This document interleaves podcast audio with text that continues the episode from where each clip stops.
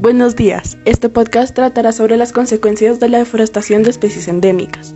Algunas consecuencias de esto son La deforestación es uno de los problemas ambientales más perjudiciales para los ecosistemas.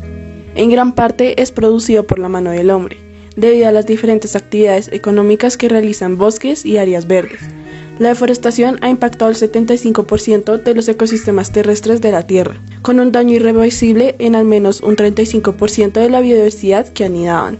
Esto mina los beneficios naturales obtenidos de forma directa e indirecta de 3 mil millones de personas. Otros daños irreparables que provoca la deforestación son el cambio climático y el calentamiento global, con la tala de árboles a gran escala para su explotación. El hombre ha propiciado la elevación de los índices de carbono en un 24% a través de las prácticas como incendios controlados para remover la capa vegetal.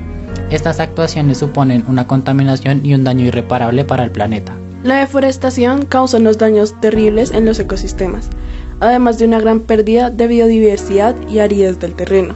Las regiones que sufren de deforestación tienden a generar una erosión del suelo para convertirse finalmente en tierras no productivas.